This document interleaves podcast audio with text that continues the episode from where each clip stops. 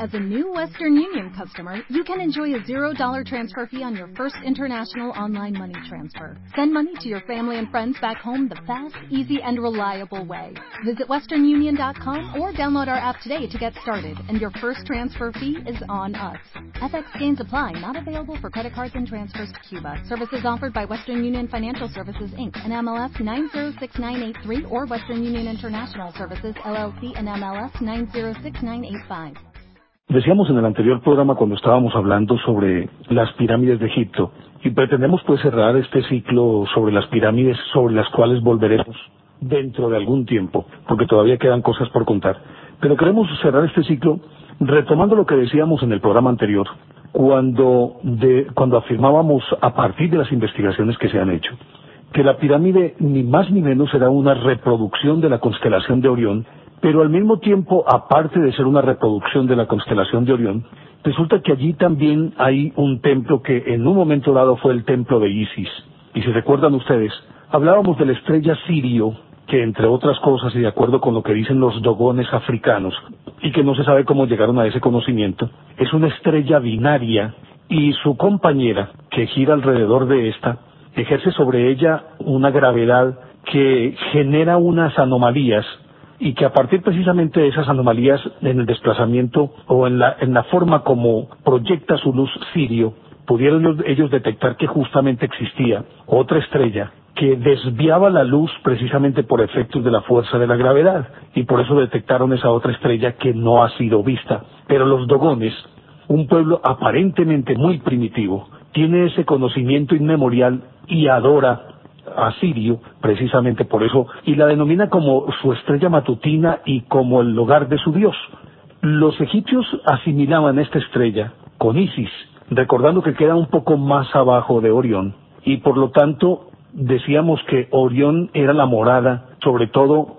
eh, la estrella que es la última que es Zeta, Zeta, Epsilon y Delta, de las tres que conforman el cinturón de Orión, y resulta que aquel ventiladero del que estuvimos hablando, que parecía como la ranura gigante de una alcancía y que a través de ella se podía ver la constelación de Orión cuando es visible en el hemisferio norte y permanentemente se puede ver allí, entonces decían que por esa ranura, en que entre otras cosas, y hago aquí un paréntesis, se dice que la construcción de la pirámide se hizo precisamente a partir de esa ranura, ese fue el punto de partida, entendiendo o asimilándolo más bien a lo que hacen los topógrafos que ponen un trípode con un lente especial y a partir de ahí pueden determinar las distancias, las inclinaciones, todas estas cosas. Y ni más ni menos, este podría ser el papel que representaba esa ranura de la que estoy hablando para empezar a construir la pirámide. Pero también se dice que a, partir, o es decir, o a través de este canal, de esa ranura, era por donde podía escapar el alma del faraón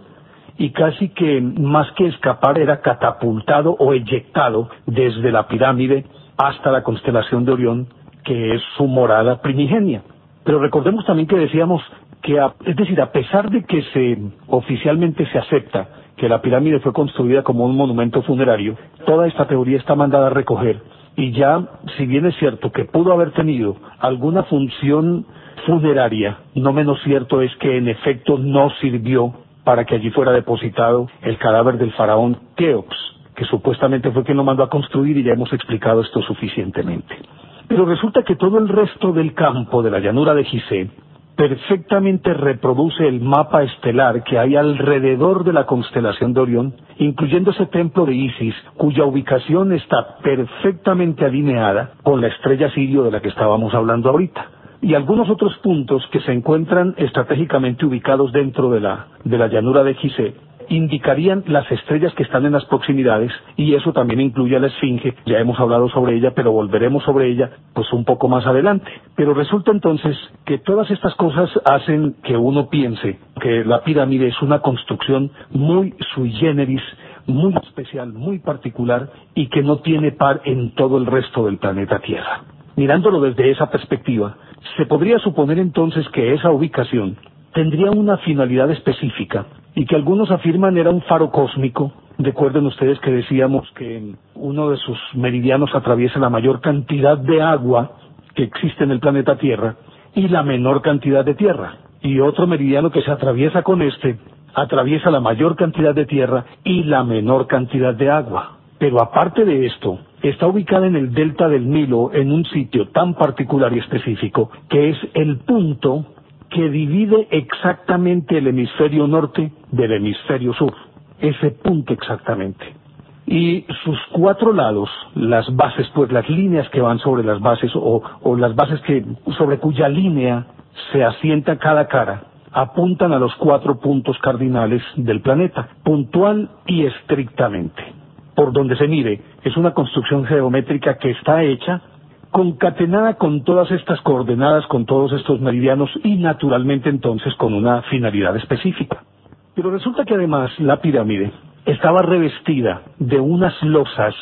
que la recubrían y tenían las características de un espejo. Las losas habían sido esmeriladas, pulidas, de tal forma que siempre estaban reflectando la luz del sol y se convertían en una especie de faro. Pero resulta que había una de las caras que era de un granito rojo, que particularmente en determinadas épocas del año se volvía tornasolada y daba unos visos diferentes, como si fuera una antorcha encendida en pleno día. Resulta que las caras también tenían una finalidad específica y era servir de faro. ¿Para quién o para qué? Eso es algo que todavía no, no, hay una respuesta clara y contundente alrededor de esto. Algunos afirman que simplemente era un faro cósmico para que naves extraterrestres pudieran orientarse hacia el planeta Tierra y descender allí como si fuera pues un, una ayuda de aeronavegación. Pero la otra parte, y es esta cara que era rojiza,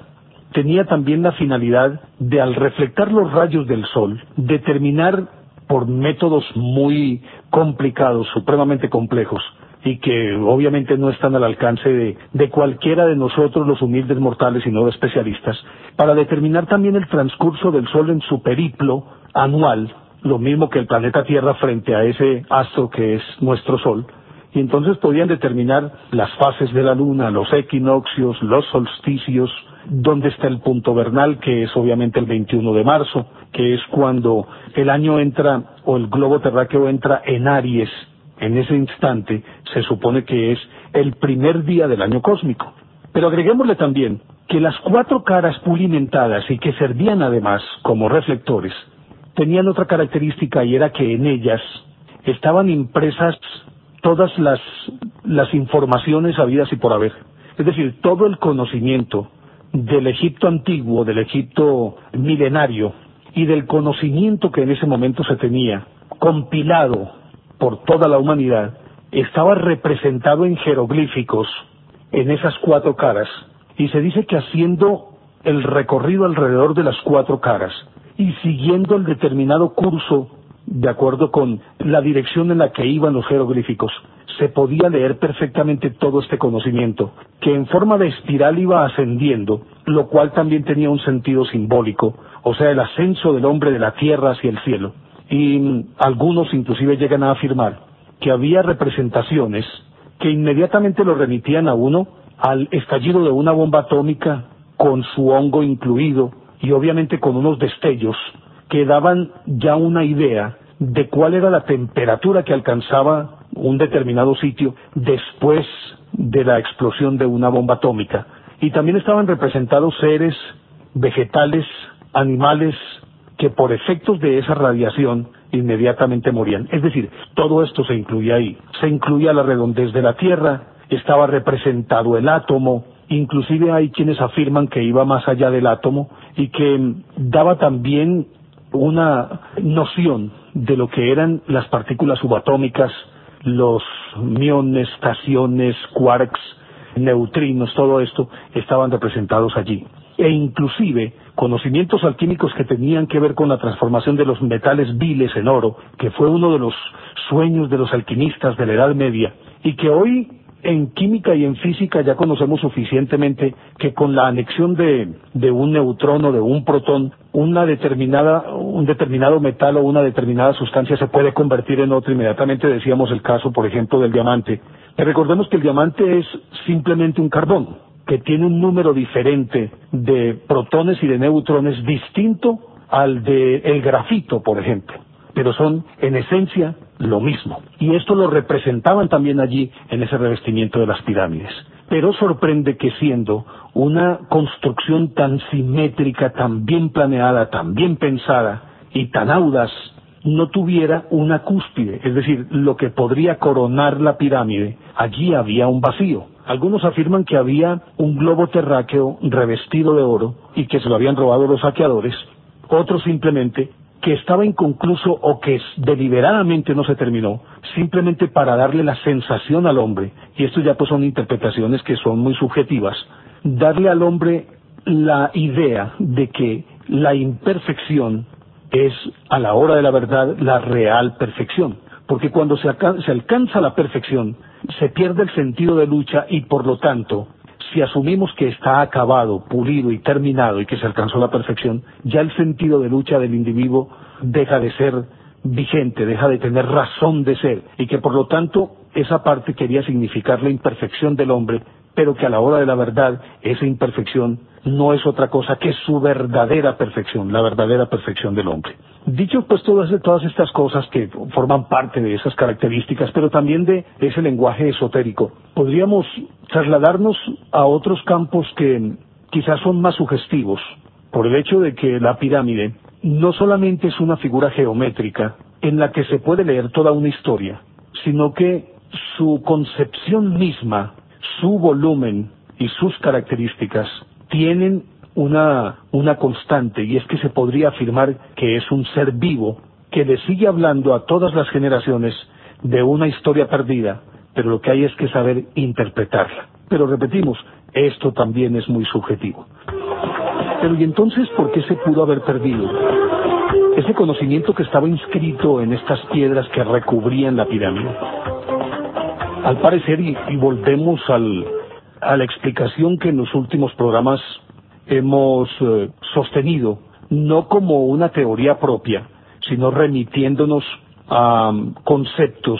tendencias e hipótesis que existen y de las cuales hemos hablado suficientemente. Y entonces, aquí aparecen de nuevo los hombres de negro. Pues resulta que la pirámide estuvo revestida con estas lajas de piedra, pulimentadas como si fueran espejos, hasta el año 820 después de Cristo, cuando Abdullah al-Mamun, que fue el califa de Bagdad, que sucedió al mítico Harun al-Rashid, el famoso de las mil y una noches. A él le dijeron que en Egipto existían las tres pirámides y que esas tres pirámides contenían un conocimiento extraordinario, es decir, que todo lo que se pudiera pensar y saber estaba inscrito en estas pirámides y que dentro de las pirámides había todavía conocimientos más explosivos. Entonces él, en el séptimo año de su reinado, él había accedido al trono a la edad de 27 años en el 813 después de Cristo. Este Abdullah al-Mamun llegó a Egipto con el objetivo de llevarse todos esos secretos,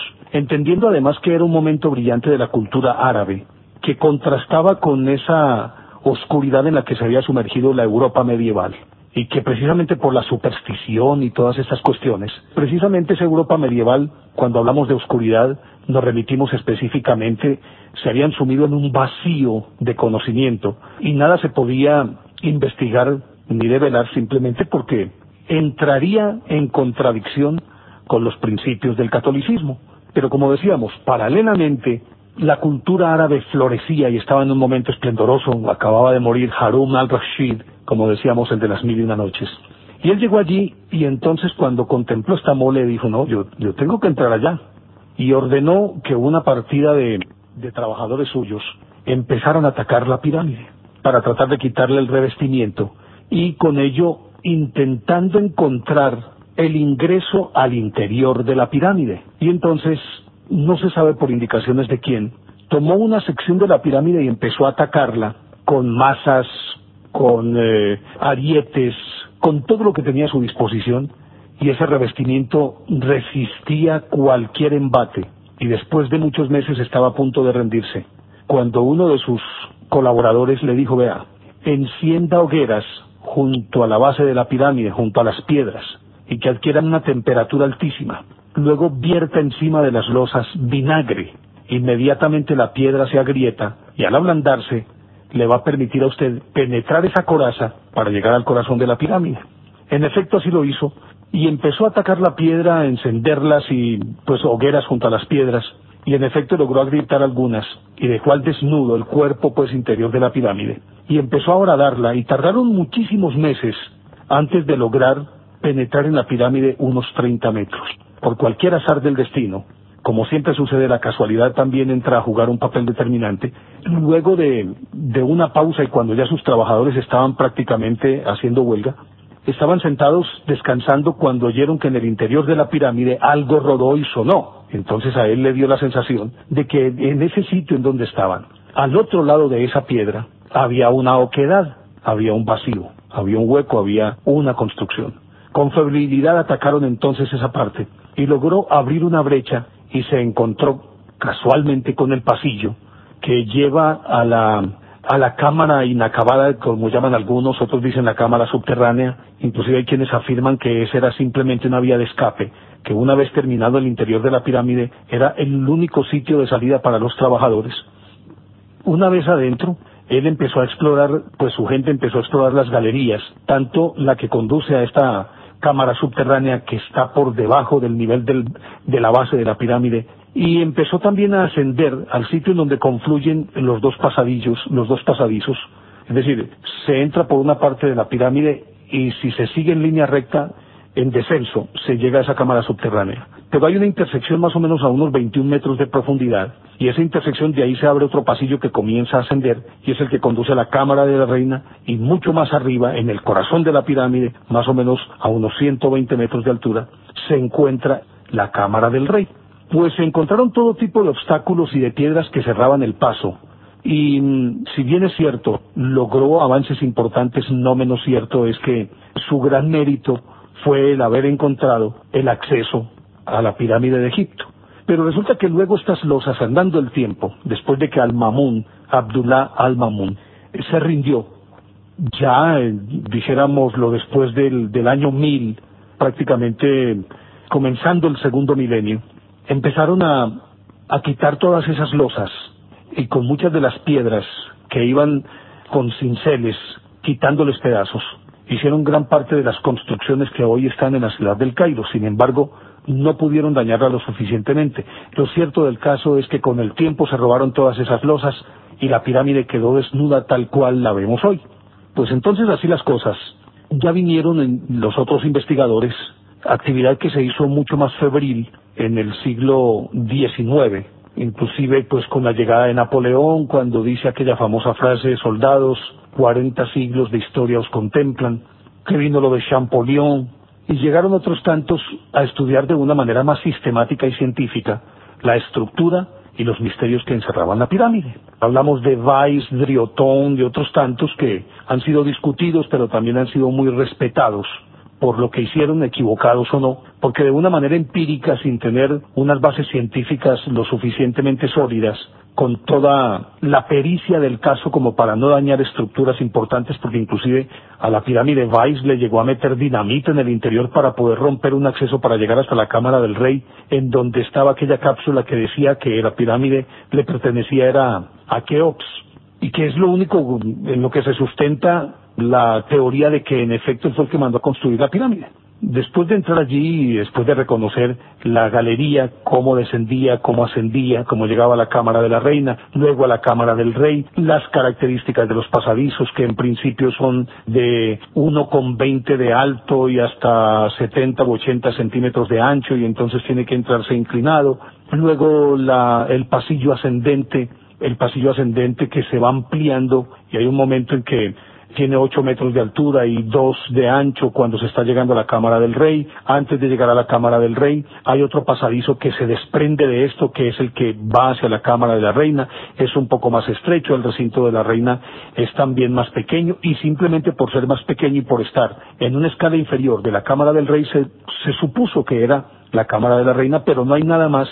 sobre lo que se pueda sustentar con veracidad que en efecto, de alguna manera, esa cámara pertenece a la reina, como tampoco hay nada para afirmar que la de arriba sea la cámara del rey. Simplemente fueron denominaciones que arbitrariamente le asignaron algunos de los que llegaron allí en primera instancia. Pero entonces resulta que aquí aparecen otras teorías. Y pues yo no me voy a poner a mencionar nombres porque yo creo que a la hora de la verdad no tiene tanta trascendencia esto. Lo cierto es que algunos empezaron a ver en la pirámide una especie de libro abierto que a partir de su estructura y de las unidades de medida para su construcción, el codo piramidal, perdón, la pulgada piramidal, el codo sagrado, empezaron a partir de ahí, de acuerdo con unos mojones que existen sobre las paredes, algunos dicen que simplemente eran referencias para continuar la construcción, empiezan a ver, obviamente que después de trabajar mucho con numerología, después de de determinar que allí todo se corresponde con pi 3, 14, 16, que el codo piramidal, si se mide la base de la, de la pirámide, da 365, o sea, los días del año, que de la base a la altura, convertido esto en codos sagrados,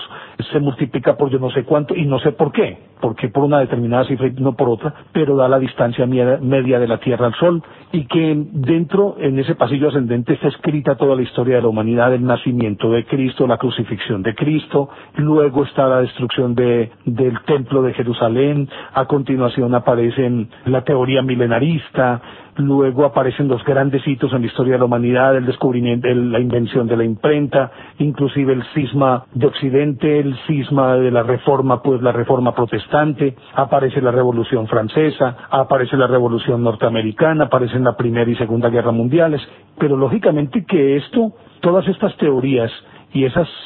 aparentes profecías que están inscritas allí son leídas por personas que se han dado a la tarea de estudiarlo durante muchísimos años, pero que también, de alguna manera, sin ningún fundamento que pueda categóricamente permitirle a quien sustenta estas ideas asegurar que en efecto las profecías están inscritas ahí, de todas maneras se ha ganado terreno y validez todo esto en algunos círculos científicos, especialmente aquellos que tienen, bueno, no tanto los círculos científicos que se remiten más son a las medidas, sino los científicos que también se meten en el terreno de lo esotérico, pues, de la cábala y de la numerología, que son los que a la hora de la verdad dicen, vea, es que aquí dice que va a ocurrir esto, que aquí va a ocurrir esto, e inclusive supuestamente hay predicciones que todavía no se han cumplido, tal cual lo dice Rodolfo Benavides, si no estoy mal, en las temáticas profecías de la, de la pirámide. Pero son cosas que realmente pues no se pueden constatar de una manera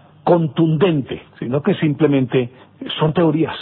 teorías, pero teorías que no se pueden comprobar. Pero resulta que sí hay otras cosas que ocurren en la pirámide, que necesariamente no solo son genuinas, válidas y reales, sino que son muy pero muy sorprendentes. Aunque algunos expertos en cabalística y en numerología sostienen la teoría de que bajo la llanura de Gizeh hay un complejo entramado de salones, templos, bibliotecas y demás que debió haber sido construido hace miles y miles de años y a los cuales se tendrían acceso a través de las tres pirámides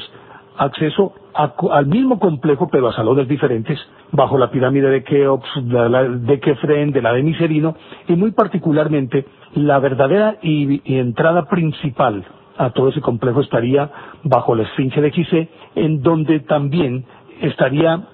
compilado todo el conocimiento que se robaron de Alejandría para que no cayera en manos de los destructores califa, el califa Omar, de Julio César, de Diocleciano y de otros de otros mandatarios y emperadores de aquella época que pasaron y trataron de acabar con todo el, con toda la información y con todos los libros que contenía la biblioteca de Alejandría. Y parece, según ellos, tal conocimiento estaría ahí. Y ese complejo subterráneo comunicaría no solamente a Giza con Abu Simbel, con el Valle de los Muertos, sino que a él se tendría acceso desde cualquier parte del planeta. Obviamente que esto no pasa de ser una teoría porque hasta el momento no han podido encontrar ninguna vía de acceso a algo diferente a una tumba o a una pirámide y por lo tanto pues sigue siendo una hipótesis y nada más. Pero esto en contraste con lo que sostienen los numerólogos de los acontecimientos que estarían marcados en las paredes del pasillo ascendente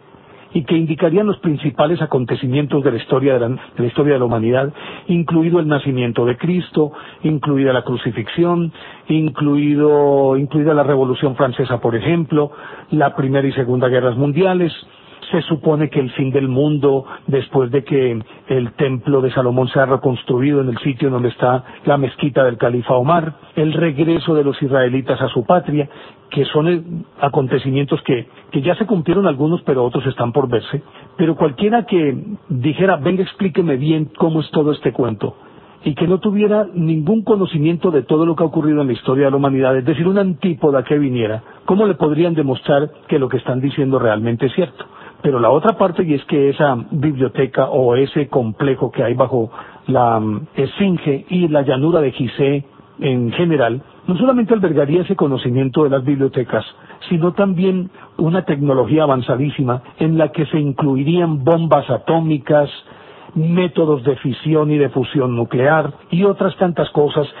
Por ejemplo, se dice que allí también estaría guardado el secreto del genoma humano, que recientemente lo descubrieron los científicos y que ya aparentemente los egipcios lo reconocían. Pero bueno, todo esto, como decíamos, no es más que teoría, no es más que hipótesis, todavía no se puede ni siquiera decir con, con cierto margen de verosimilitud que esto es posible o no. Pero resulta que la pirámide como construcción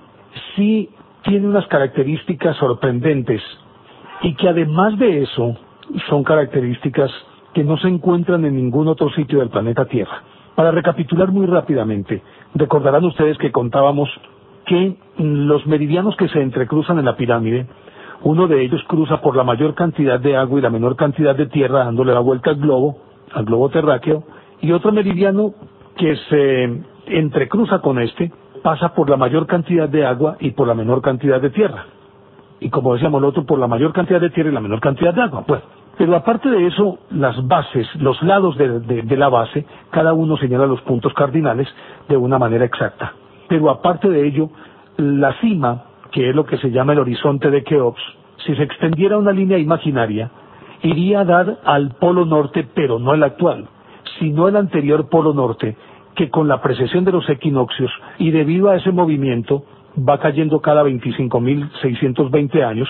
estaría 26 grados más abajo, que es lo que corresponde, precisamente con ese movimiento de precesión de equinoccios,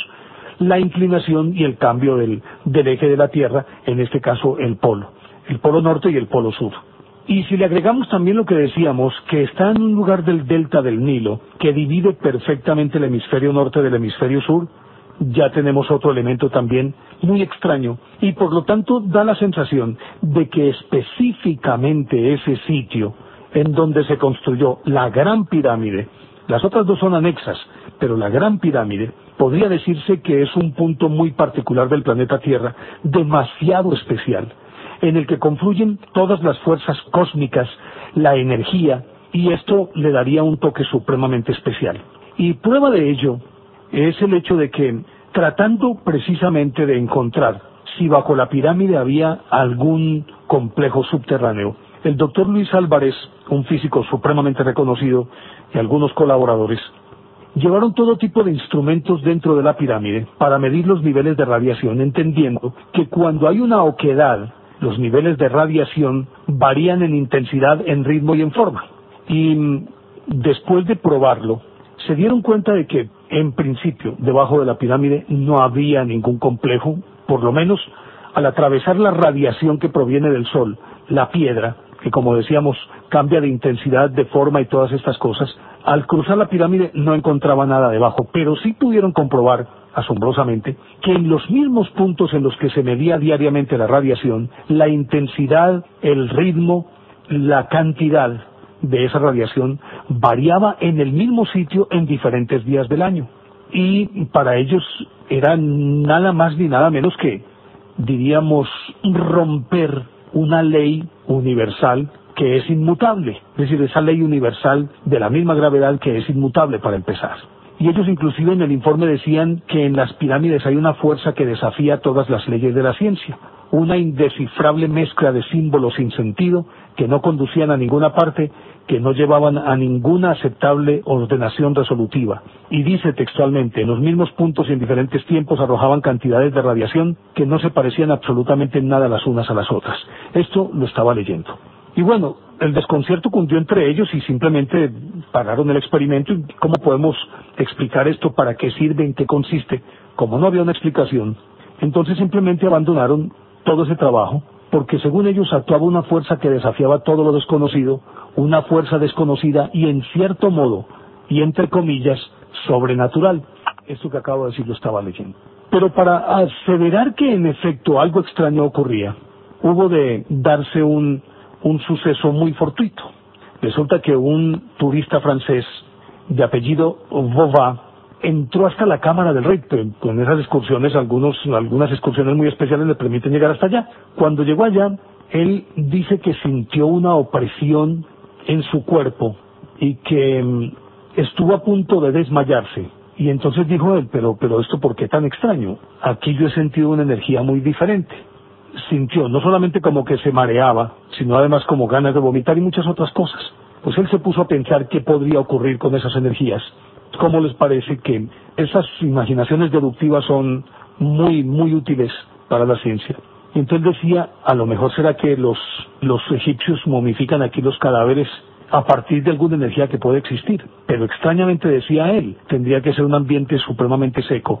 Y sin embargo aquí hay una, una humedad impresionante. Pero se fue cavilando, cavilando y a la salida resulta que una vez junto a, es decir, una vez que se pasa por la puerta de salida pues del, de la Cámara del Rey, había una papelera, pues como un, dijéramoslo, una caneca para los desperdicios que iban a dejar los turistas y los papeles. Y entre las pequeñas basuras él se puso a observar y pudo encontrar que había insectos muertos, cadáveres de ratones, que estaban en perfecto estado de conservación, perfectamente secos sin la más mínima señal de corrupción. Y entonces él dedujo que debía allí actuar algo capaz de producir una especie de momificación natural. Pero cavilando, cavilando dijo, bueno, si este ambiente es tan húmedo, se supone que tendrían que descomponerse. Luego aquí tiene que actuar alguna, algún tipo de fuerza sobre la materia. Y no sé por qué él supuso que dependiera de la forma de la pirámide y, no, y no de la materia de la que estaba construida la pirámide, es decir, no de la piedra, sino de la forma de la pirámide. Pues cuando él regresó a su casa, el señor Bobá construyó una maqueta de la pirámide a escala, cuidando hasta sus últimos detalles e inclusive le construyó el pasillo ascendente con su derivación hacia el pasillo, hacia la cámara de la reina, hacia la caverna subterránea y hacia la cámara del rey, que es como el corazón de todo ese monumento, y en lo que él pudo ubicar como la cámara del rey, cuidando las distancias, las medidas y demás. Hizo allí como una especie de, dijéramoslo, de descanso o recipiente en esa pirámide que él construyó a escala y metió allá un ratón. Y resulta que pasó al otro día, los dos días, y el ratón estaba absolutamente disecado. No había una sola señal de corrupción. Construyó otra pirámide un poquitito más grande, es decir, que fuera proporcional, y metió en ella un gato, es decir, proporcional, siempre escala manteniendo pues siempre las medidas, pero un poco más grande que pudiera contener un gato. Pues resulta que el gato tampoco se descompuso,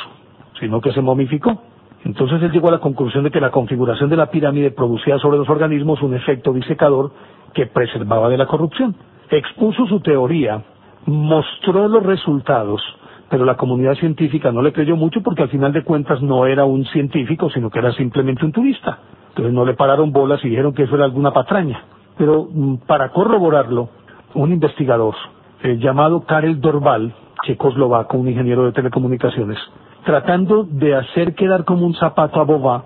y demostrar con ello que era una patraña, se ideó un experimento similar al que había llevado a cabo aquel con el cadáver del gato. Y resulta que, con asombro, tuvo que admitir que era verdad que el gato se momificaba. Entonces se dio a la tarea de momificar ratones, ardillas, conejos de indias, aves, ranas, y se dio cuenta de que el tiempo influía en el proceso y que era más dilatado para los animales más grandes y no tanto para los de menor tamaño, pero no había realmente una verdadera proporción. Dependía del tipo de pirámide, del tamaño de la pirámide, naturalmente hecha a escala, para que se produjeran en uno u otro caso estas momificaciones en un determinado tiempo, o más corto o más largo. Y mm, llegó a esa conclusión y volvió y lo presentó ya este que se supone era un escéptico, lo presentó a la comunidad científica y propuso algunas teorías dijo, pero bueno, si esto ocurre con los seres animales, ¿qué puede ocurrir con los objetos inanimados? Pero lógicamente que él en principio coincidía con lo que pensaba Bobá y decía que era por la forma de la pirámide, por las características de la pirámide, por esa figura geométrica. Y dijo, pero bueno, esto podría surtir efecto con otros, con otros cuerpos geométricos.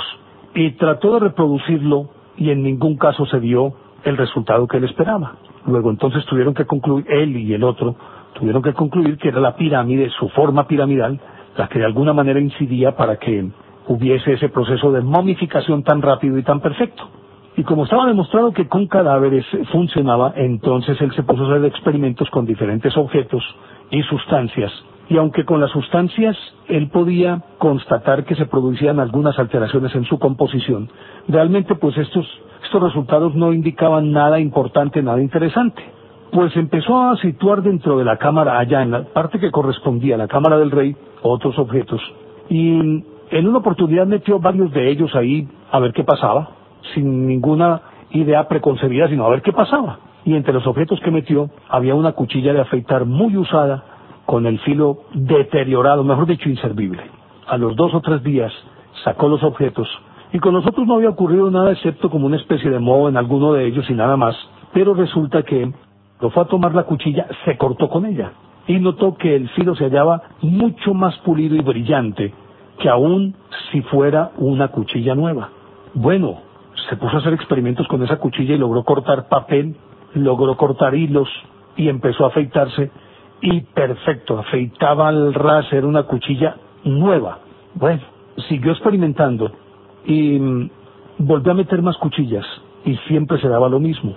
Entonces él, ni corto ni perezoso, aunque supuso que eso se debería a la actuación de algunas fuerzas ejercidas en el interior según el postulado de unas leyes no válidas fuera de ella, es decir, que dentro de la pirámide había una concurrencia de fuerzas que a lo mejor no actuaban de la misma manera fuera de la pirámide. Ni corto ni perezoso. Se fue a una oficina de patentes en un momento en que estaba en crisis la industria de, las, de la fabricación de cuchillas de afeitar, porque habían acabado de salir las máquinas eléctricas, eso fue en los años 50 del siglo pasado, y él dijo, no, esta es la oportunidad. Y lo matriculó como afilador de hojillas de afeitar pirámide de Keops, y empezó a vender y aunque los científicos, después de experimentarlo ellos mismos, corroboraron que en efecto lo que había hecho Dorval era cierto y el resultado de los experimentos eran invariables, siempre la cuchilla adquiría de nuevo el filo. De todas formas, en principio desde el punto de vista comercial no le dio como mucho, mucho resultado, porque ya también estaban apareciendo tímidamente las máquinas de afeitar desechables y por lo tanto, pues qué sentido tenía comprar una cuchilla y meterla en una pirámide para volver a, que ella se afilara de nuevo. Lo cierto es que vendió muchas pirámides, pero no tantas como él supuso que podría ocurrir. En esas aparece un doctor Leal Watson que empezó a buscar las causas de por qué la hoja de afeitar se afilaba de nuevo metiéndola entre la, entre la pirámide y él mismo lo corroboró utilizando la misma cuchilla y metiéndola a la pirámide entre afeitada y afeitada y que le duró muchísimo más tiempo que cualquier cuchilla normal. Viendo las cosas de este tamaño, él decía que las fuerzas regeneradoras solo se podía deber a que las pirámides funcionaban como unas especies de lentes que concentraban la energía o como unos resonadores, precisamente en el lugar donde estaba situada la cámara del rey, ahí convergían todas esas fuerzas. Y esa energía hacía una especie de función catalizadora para reestructurar las moléculas, los átomos de la, de la hoja de afeitar. Y simplemente esas energías actuando sobre eso transformaban esa materia en algo mucho más puro y limpio. Y que todo se debía a la configuración de la pirámide y según él daba la sensación de que era una estructura de un cristal, inclusive él aventuró que podría ser de magnetita y que por eso se creaba en el interior un campo magnético que era el encargado de producir todo este fenómeno. Y pues se había basado también en el hecho de que de acuerdo con lo que dicen los fabricantes de, receptáculos o de recipientes más bien, que un, un determinado contenedor afecta el contenido del mismo. Inclusive una cerveza hicieron un experimento, una cerveza, una fábrica de cerveza checa que mm, trató de cambiar el envase para abaratar los costos e hizo un envase de forma poligonal en vez de la cilíndrica tradicional pero la gente no quiso beber esa cerveza porque la forma del recipiente modificó el sabor. Y también pues se habían remitido a otros experimentos que algunos animales se curan más fácil cuando son alojados en jaulas redondas. Es el caso de, de las cobayas que usan en laboratorio. Se recuperan más fácil en jaulas redondas. Y entonces retornando a lo que había dicho el, doctor Álvarez, que allí actuaban unas fuerzas supremamente extrañas de la radiación, que no se correspondían con nada conocido, pues ahora se empezaba a entender qué era realmente lo que ocurría con esas radiaciones y cómo esas radiaciones alteraban el comportamiento de los cuerpos que estaban ubicados dentro del recinto. Pero resulta que entonces aquí aparece otra teoría que es bien interesante y la sostiene un investigador, Fernando Jiménez del Oso, un investigador español que, que se ha metido en todos los fenómenos paranormales y es un hombre de mucho prestigio y, y muy serio. Y dice él que conversando con algunos científicos encontró algo bien interesante. Y es que, recordarán ustedes que el Sahara hubo un momento de la historia en que fue un valle fértil, y por lo tanto lleno de vegetación, y si hay vegetación era porque necesariamente tenía que haber una muy buena cantidad de agua. Pues toda esa agua se la chupó la tierra, y resulta que bajo el Sahara se dice que el, la mayor cisterna de agua dulce que existe en el planeta, más de 500 mil kilómetros cúbicos, algo por el estilo de, de agua, 520 mil, 520 mil kilómetros cúbicos, están bajo la, bajo la superficie del Sahara, pero a muchísima profundidad. Pues resulta que entonces, bajo la llanura de Giza, hay aguas freáticas, pues los mantos freáticos que llaman, o sea, aguas subterráneas, actúan como electrolitos y las capas geológicas actúan como electrodos. Y las sales que se disuelven, que vienen de la Tierra y caen en esta agua y entran en esa interacción, entonces producen un efecto de, de electrólisis. Y resulta que, de acuerdo con la teoría, esto ni más ni menos es un sistema eléctrico y todo sistema eléctrico genera un campo de fuerzas entre las cuales las fuerzas magnéticas y que las fuerzas electromagnéticas generadas por las aguas subterráneas recorren toda la corteza terrestre y eso en la física ya está suficientemente conocido, recordarán aquello y por eso hemos hecho varias veces énfasis en el hecho de que uno de los meridianos pasa por la mayor cantidad de agua que existe en el planeta Tierra y la menor cantidad de tierra, y el otro pasa por la mayor cantidad de agua y la menor cantidad de tierra. Bueno, no sé si lo repetí de la misma manera. Una pasa por donde hay más agua y la otra pasa por donde hay más tierra. Y entonces, eso sería como un hilo conductor de toda la energía que surge en el planeta Tierra que sería conducido básicamente a la pirámide a través de esos cuerpos conductivos, que al mismo tiempo los otros, mientras uno conduce, el otro actúa como aislante. Y entonces podría confluir toda esa energía electromagnética, todas esas fuerzas electromagnéticas, podrían confluir bajo la pirámide. Y parece que las piedras, lo que llaman la resonancia lítica, resulta que asimilan la energía, no en vano, son unos conductores de energía impresionantes. No en vano toda la tecnología moderna se basa en la conducción, en la hiperconducción que ofrece, por ejemplo, el cuarzo, que no es otra cosa que arena, que es de lo que están hechos todos los chips y todas estas cosas. Y entonces que esas piedras se convierten como en un receptáculo de esa energía, pero al confluir todas esas fuerzas en ese punto específico que está en el corazón de la pirámide, en toda la mitad de la pirámide, se genera un fenómeno que escapa a todas las leyes universales y que el hombre todavía no ha conocido, pero que los antiguos los que construyeron la pirámide dominaban esa energía. Y resulta que esa energía que es concentrada allí, de acuerdo con la teoría de Jiménez del Oso y de los otros estudiosos, resulta que cuando llega toda esa energía que confluye en la cámara del rey, comienza a ascender y acelera su velocidad a medida que la pirámide se va estrechando y resulta que hay una fuga importante por aquella ranura de la que estábamos hablando que se supone era a partir de ella que se había construido como punto de referencia, mirando siempre a Orión, se había construido la pirámide, entonces dicen por ahí escapa una enorme cantidad de energía que está manejada y dominada y enviada a un determinado sector del universo. Y como allí se generaban unas cargas, se generan unas cargas eléctricas de diversa intensidad, se produce un vacío biológico en el que ni siquiera el moho puede proliferar y por lo tanto se da ese proceso de embalsamamiento al margen del tiempo y al margen de ese espacio.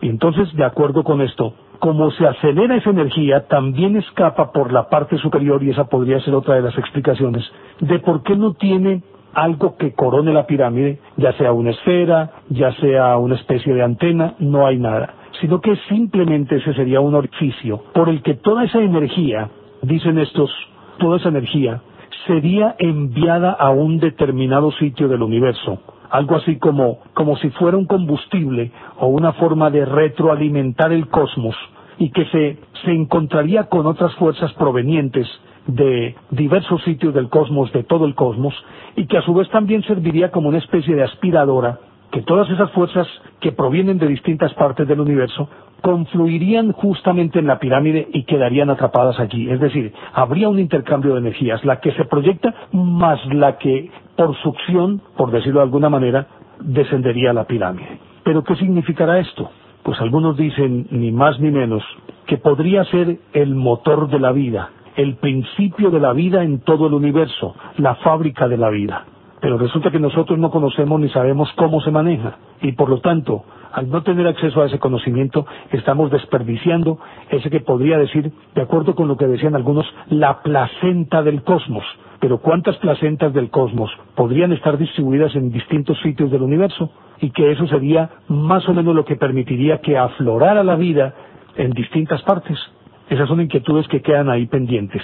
Pero hay algo que, y quiero finalizar con ello, y es que al parecer el planeta Tierra no solamente tiene este sitio como el más importante de todo el globo terráqueo, sino, y esto hay que investigarlo más,